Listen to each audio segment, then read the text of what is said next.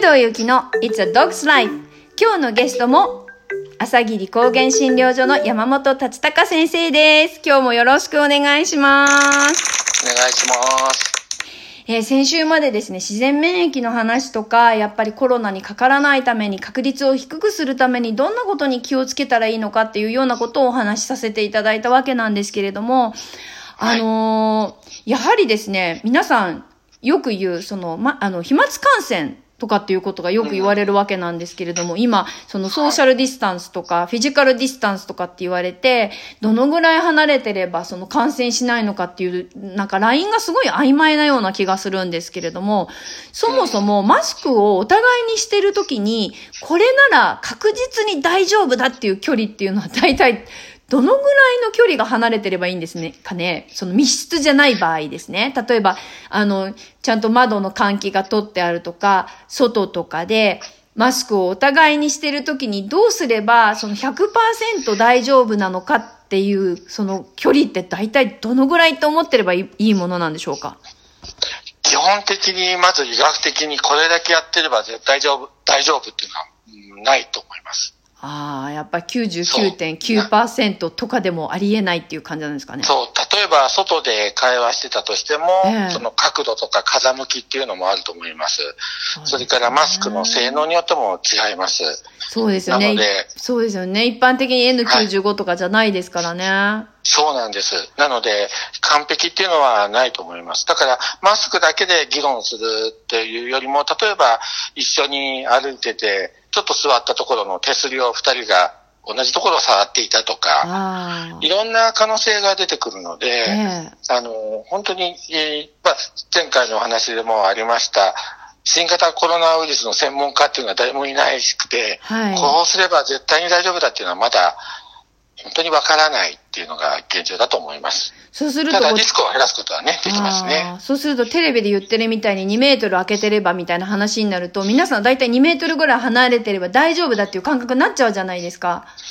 はい。距離だけで言えば、そうするとリスクはかなり減ると思いますね。ゼロではないと思いますね。かなり減るという感じなんですね。そうですね。はい。なんかよくあるマイクロ飛沫とかっていうのをよく言うじゃないですか。なんかこうはい部屋の中にいて、そのマイクロ飛沫がこう、あのーずーっとこう部屋の中を、まあ、訴えしながらこう停滞して、こうずーっとこう、あの待ってるから、そのマイクロ飛沫で感染するみたいなことが言われるんですけど、そのマイクロ飛沫とかっていうのはそもそも換気を取ればなくなるものなんですか？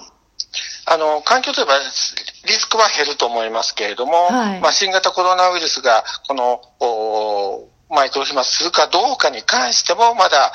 意見が違う先生がいらっしゃいますね。なるほどね。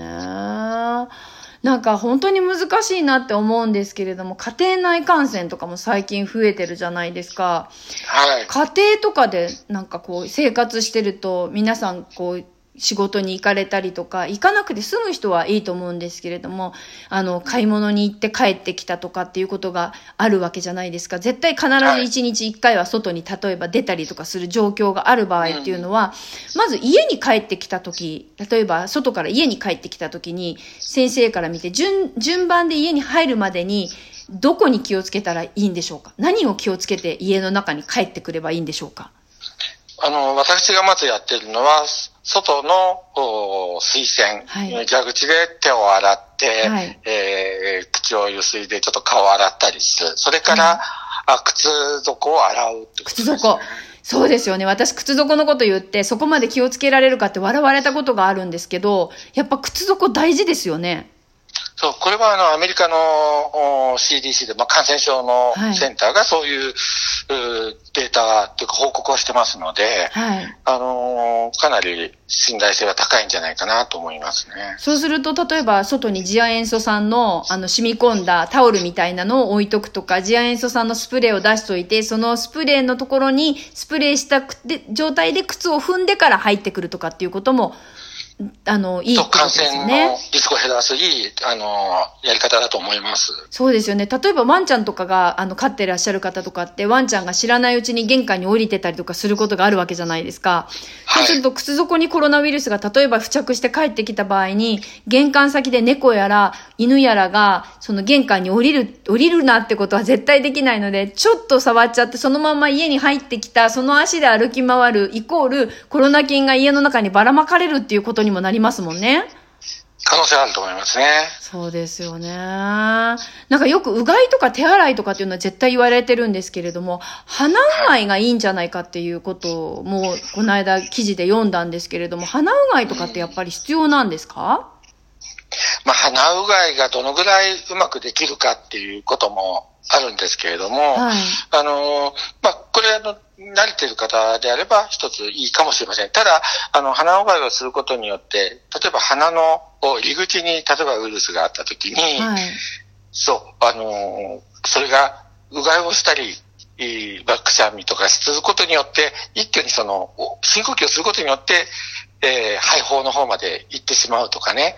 いうこともあるもんですから、僕はあの、通常のうがい、はいそれから、うん、まあ、顔を洗うできれば、そういうリスクのあるところを人混みの中へ行かれた場合には、例えばかもうシャワーを浴びちゃうってことも大事かなと思いますね。なるほどね。なんか気をつけてる気をつけてると言いながら、あの手洗いとかうがいしててたりしてでも感染してしまったっていう人がいることが多いじゃないですか。その部分では先ほど先生が言ってたみたいな靴裏とか、そのスマホとかっていうことがやっぱり一番重要で、それ以外にも何か、あの、どういうことがその原因にな、なるんですかね？それだけ気をつけてたっていう。なんかよく巷では走ってる人とかいらっしゃるじゃないですか。あと、例えばサイクリングされたりとか、通勤するのにサイクリングで行ったりとか、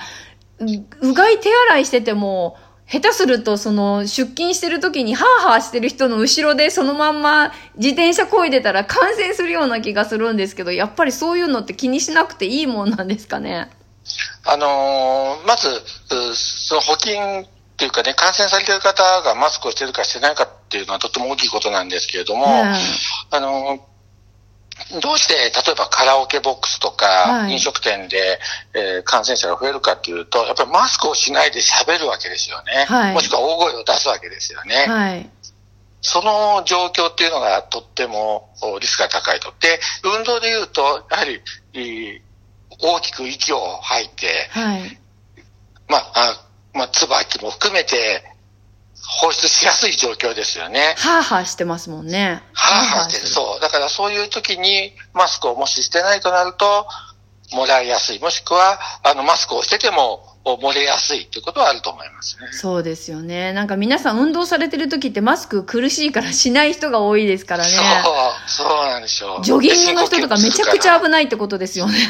そう、だから一人で山の中トレッキングとかだったらまだいいんですけれども、ええやっぱり人混みの中っていうか人が結構走っているようなところではいマスクなしで走るっていうのはお互いにとって良くないと思いますね。そうですよね。なんかそういう空気中でこう放出されたコロナウイルスっていうか、ハーハーしてる中で、その出たコロナウイルスっていうのはどのぐらい経てば飛び散るというか、こう影響がなくなるんでしょうか？これもはっきりしたものがまだなくて、うんえー例えば実験室の中で、例えばお金の上とかそういうことありますけど、例えば日光が差してるとか、湿度とか温度とか、風向きとかそういうことによって変わってくるので、本当にケースバイケースだと思いますね。難しいもんですね。山登りなんかしてても、すれ違う時に、あ相手がマスクなんかしてなかったら、それだってリスクになるってことですもんね、結ちょっと局は。ドキッとしますよね。ドキッとしますよね。そういうのはってね。なんで私も今ちょっともう山登りも自粛してる状態で、近所の山にも行かれなくなって、ストレスは溜まる一方なんですけれども、えー、もう今日はですね、早速ちゃんとまとめをきちっとさせていただきたいなと思うんですが、先生からですね、これからその、あの、一番聞きたい部分は、えっと、あ2点ございまして、一つはですね、風邪と新型コロナの症状を簡単に見分けるコツですね。それからコロナに感染した場合ですけれども、生き残る確率をどれぐらい上げられるか、何をすれば上げられる可能性があるのかっていうことをちょっとお伺いしたいんですけれども、その点についてはいかがなんでしょうか、そうですね、風邪と新型コロナウイルスの違いっていうのは、はい。まだあの新型コロナウイルスの特徴的な症状、皆さんこういう症状をたどるっていうのが、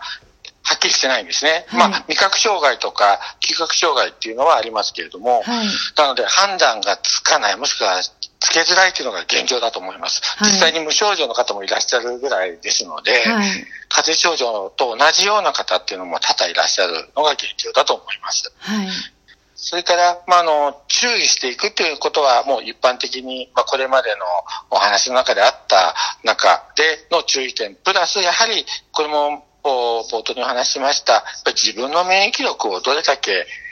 高くするか、はい、それだと思いますね。これはあの、新型コロナウイルス以外にもいろんな感染症が今後出てくるときに、はい、えー、この病気に対してはこれ、あの感染症に対してはこれってことではなくて、はい、やっぱり自分の状態を良くしていくってことが、すべてに対して対応できることじゃないかなっていうふうに思います。そうですね。予防医学に努めるっていうことですよね。そうですね。そのためには自然に沿った生き方をし、自然から恵まれる、その自然、自然の中で取れる自然の食材をしっかり体に取り入れていくっていうことと、睡眠っていうことですよね。そうですね。そうですね。リズムと、あと物質的なものと両方あると思いますね。あと、まあ、感謝の気持ちっていうことも本来大事かもしれません。あそうですね。ありがとうって言うだけでお水のクラスターが変わるとか言いますもんね。うん、本当に言霊だと思いますね。そうですね。え先生、2週にわたっ、あ、2週というか4週には、4回にわたって先生にはあの出演していただいたんですけれども、